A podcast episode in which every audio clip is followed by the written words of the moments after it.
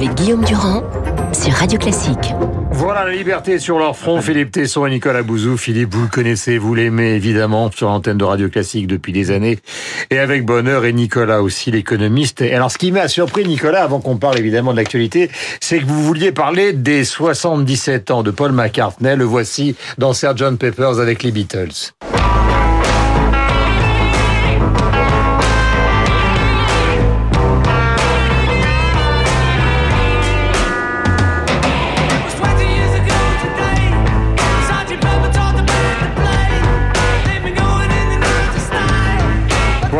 Mythique de 1967, il y en aura d'autres, des albums mythiques qui seront très nombreux. Alors pourquoi l'économiste tout d'un coup se saisit de Paul McCartney, que... nous entendrons tout à l'heure dans une version plus douce, celle de Yesterday, le single le plus vendu de l'histoire de la musique? Parce que je suis fasciné par les carrières très longues et je pense que ce qui est le plus dur dans la vie, dans le domaine artistique, dans le domaine intellectuel, mhm. c'est de durer. Et McCartney, il a duré et il a une duré... sorte de Tesson, vous voulez dire Oui, exactement. Et il a duré parce qu'il partage quelque chose avec Philippe Tesson, c'est qu'il a une très grande générosité. Et j'étais très ah, impressionné par, par, une émission de télé qu'il a faite il y a un an, juste il y a un an pile pour son anniversaire, qui vous savez l'émission Carpool Karaoke de James Corden, dans laquelle en fait il est allé à Liverpool avec James Corden. il est allé voir, euh, ils sont allés à Penny Lane, ils sont allés voir le coiffeur de Penny Lane, etc. Et, et, et, il y a une... extrêmement modeste, contrairement exactement, à donc, beaucoup plus modeste que les Rolling Stones. Voilà, et donc il retourne dans sa dans, dans sa maison, etc. Et, il y a une espèce de voilà de, de, gentillesse, de côté aussi très positif sur la vie. Il raconte hmm. comment sa mère euh, lui a inspiré en réalité les petites billes. Sa mère venait de décéder et il a il a rêvé hmm. après ce décès que sa mère lui disait hmm. mais ne t'inquiète pas les petites billes tout, tout, va bien se passer ta vie va être quelque chose de, de formidable. Je trouvais que c'était une émission incroyablement émouvante que McCartney est quelqu'un de très généreux et donc même si c'est pas ma génération je trouve ça absolument admirable. Est-ce qu'il faut lancer la chasse aux chômeurs? Et bah, c'est fait. Non, non, mais d'accord, mais parce que là, tout à l'heure, hein. on a entendu le Front National via, je dis Front National, Rassemblement National, via Nicolas Bay, disant tout ça est scandaleux. On est en train, évidemment, euh, de dénaturer la vie sociale en France, car les chômeurs, en tout cas ceux qui sont en train de pointer à Pôle Emploi, sont en grande majorité des gens en grande difficulté, et pas du tout des gens qui sont en train d'essayer de berner l'État. Alors, est-ce que vous, vous avez des chiffres dans ce domaine précis, et quels sont-ils? Il y a deux, Déjà, il y a deux choses dans la réforme. Philippe, vous écoutez avec passion. Non, non, mais je vais aller très vite. Mais il y a deux choses dans la réforme.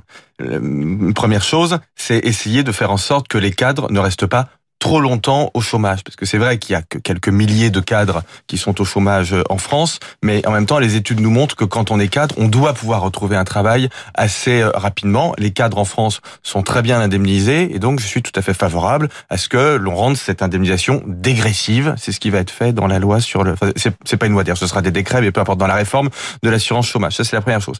La deuxième chose c'est que le gouvernement veut lutter contre ce qu'on appelle la permittance. Alors le terme est pas beau mais c'est vrai qu'en France il y a beaucoup de dispositifs, et ça, ça concerne en revanche beaucoup plus de gens, ça concerne des centaines de milliers de personnes. Il y a beaucoup de dispositifs qui permettent de travailler, de toucher le chômage, de travailler, de toucher le chômage, etc. Mmh. Et là, par des mesures qui sont des mesures très techniques, en réalité, on va essayer de lutter contre cette permittance.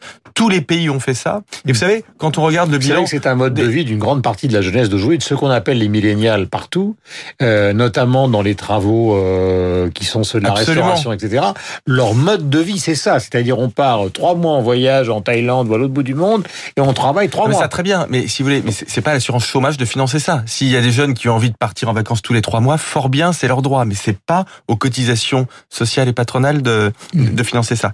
Euh, quand on regarde le bilan des réformes qui ont été faites par Schröder il y a 15 ans en Allemagne, ce qui a le plus contribué au retour à l'emploi, c'est le fait d'avoir rendu plus strict l'accès à l'assurance chômage ou d'avoir rendu ou d'avoir instauré de la, de la dégressivité. Donc je pense que c'est très bien. Euh, L'art d'être français, euh, c'est un des thèmes qu'a développé récemment Emmanuel Macron. On parle du 18 juin aujourd'hui.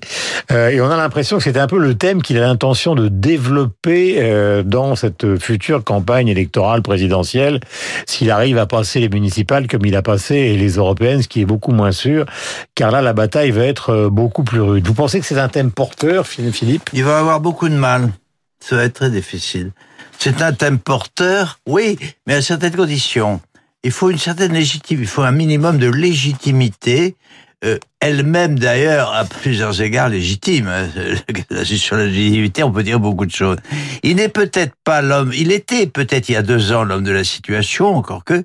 Aujourd'hui, après ces deux années de difficultés qu'il a connues et où il a vu son crédit baisser beaucoup dans l'opinion, notamment d'ailleurs à un tour de stem.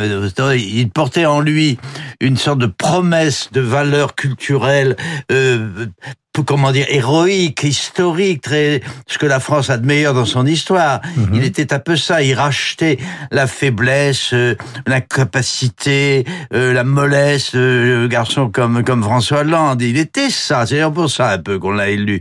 Et puis, il y a eu ces malheureux incidents qu'il n'a pas su maîtriser suffisamment, dont il a été lui-même à l'origine l'auteur. Je pense à l'histoire Benalla. Donc, il a perdu cette, euh, il a, il a, heureusement, et miraculeusement, les élections hmm. européennes viennent de lui apporter un secours très, très, très. Donc vous ne faites pas partie, pardonnez-moi de vous interrompre, vous ne faites pas partie de ces gens qui écrivent dans les journaux que j'ai devant moi qu'au fond le deuxième mandat est quasiment assuré. Euh, si, si, euh, je vais, je, je crois, je l'ai dit d'ailleurs à ce micro même, et puis je ne suis pas le seul à le dire. Même ah, Luc Ferry en convient, c'est quand même absolument extraordinaire. Luc Ferry a passé la dernière année à détruire le plus qu'il a pu Macron, euh, alors que je le vois, je l'ai entendu l'année dernière. Ici même, le voilà macroné. Euh, non, bah, on va, on va, vous réunir tous les deux, vous discuterez. Ce que, ce que je veux dire simplement, c'est que il y avait par exemple, puis on a compris ce que je voulais dire. On, là, on paraphrase. Mais pourquoi c'est difficile Il y avait et, quand il a été élu en 2000, euh, combien, 2007, euh, Nicolas Sarkozy par portait en lui, à tort ou à raison, hein, d'ailleurs, c'est toujours dans les apparences, la politique c'est ça, portait en lui cette promesse énergique, énergétique, si je puis dire, conforme à la mythologie totalement usurpée d'ailleurs, à la mythologie euh, de, française. Euh, Macron aussi au départ, là maintenant, il est quand même, il a beaucoup à faire pour se réaccréditer. Alors ça peut venir, euh, mhm. ça peut venir. Et puis il y a, y a quelque chose de merveilleusement euh, labile euh, chez Macron il est, il est sensationnel. C'est un acteur, Macron. Il est prêt à jouer tous les rôles. Funambule, Alors, c'est possible. Funambule, disait le, le Voilà, c'est vrai, c'est un peu vrai. Euh, euh, Nicolas, quota, vous y croyez au niveau de Schengen? Oui, peut-être, mais en France, c'est impossible. Si on vit dans un contexte européen, mettre des quotas en France à l'immigration, c'est évidemment pas au niveau de la France que ça doit se, se mettre en place. En revanche, il faut qu'on ait une politique de l'immigration, ce qui n'est pas le cas. Ce que je veux dire, ce que j'entends par une politique de l'immigration, c'est faire. Je, mets de côté les, questions d'asile parce que là tout le monde est à peu près d'accord, mais sur l'immigration hors asile, mmh. il faut à mon avis qu'on fasse le choix d'une immigration choisi, une immigration économique. Mais attention, ça veut dire ça demande une vraie administration. Ça veut dire qu'il faut une administration qui soit présente dans les pays pour aller rencontrer des gens qui veulent venir chez nous. Donc c'est quelque chose qui se fait pas en un jour, mais je pense que c'est un, magnifique projet et c'est le seul projet au fond qui mm. puisse permettre de, de, de continuer à avoir de l'immigration, ce qui est nécessaire, mais tout en rassurant la population européenne. Mais bien évidemment, ça ne peut se faire qu'au niveau des. Je voudrais qu'on écoute un peu de musique et Philippe Tesson va comprendre pourquoi euh, effectivement je diffuse Don Giovanni de Mozart, qui est actuellement à l'Opéra de Paris jusqu'au 13 juillet. C'est une mise en scène qui est contestée d'un grand metteur en scène qui est Ivo Vanov, qui a fait par exemple Lazarus de Bowie en 2015 à New York. Il a adapté de Visconti au Festival d'Avignon et à la Comédie Française, la tétralogie de Wagner. Et donc, euh, je le rappelle aussi, une pièce d'Arthur Miller aux Ateliers Berthier avec euh, euh, Charles Berling. Un extrait, c'est Sérénade.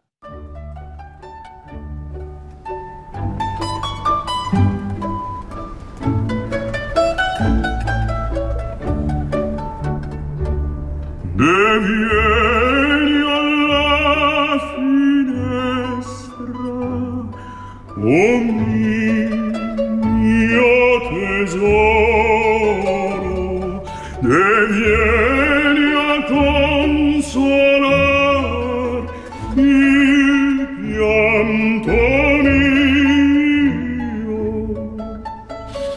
magnifique Mozart. La mise en scène est contestée, mais évidemment, il faut aller à l'Opéra de Paris si vous en avez les moyens et la possibilité. C'est jusqu'au 13 juillet.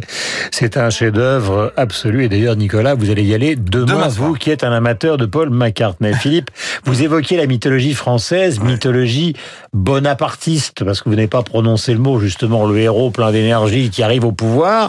Et là, justement, de Giovanni, on a beaucoup parlé de cet autre aspect de la mythologie qui n'est pas simplement française mais internationale concernant Macron.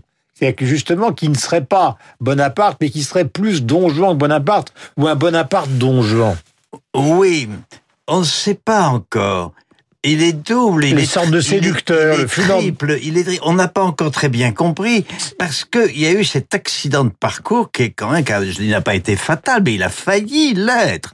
Il y a, vous avez vu les, les, les pardonnez-moi de vous mais vous avez vu quand même les interrogations sur la magistrate de Versailles, oui, qui a été agressée au LBD. Donc on est en train de se demander si elle n'a pas été attaquée par des black blocs Rien n'est certain hein, euh, pour se venger d'un certain nombre de condamnations qu'elle aurait passées. Euh, Mais nous, nous aimons nous, nous aimons l'image d'un Macron plus proche, peut-être plus près, peut-être de Vercingétorix que de Bonaparte. Il faut pas non plus exagérer. On sait pas très bien. Enfin, le Macron, euh, euh c'était. On vous rappelez-vous, on citait le théorème de de, de Pasolini. Hum. C'était quand même, c'était, c'est pas un hussard, Macron. C'est un, c'est un donjon. Oui, voilà. C'est alors il y a deux donjons. D'ailleurs, il y a deux grandes interprétations de donjons.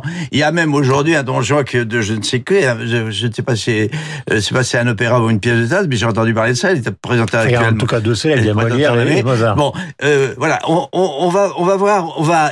Il faut attendre. À propos de Van Hove là, que j'aime bien, qui est un flamand qui s'est distingué au théâtre et qu'on n'a pas encore beaucoup vu à l'opéra.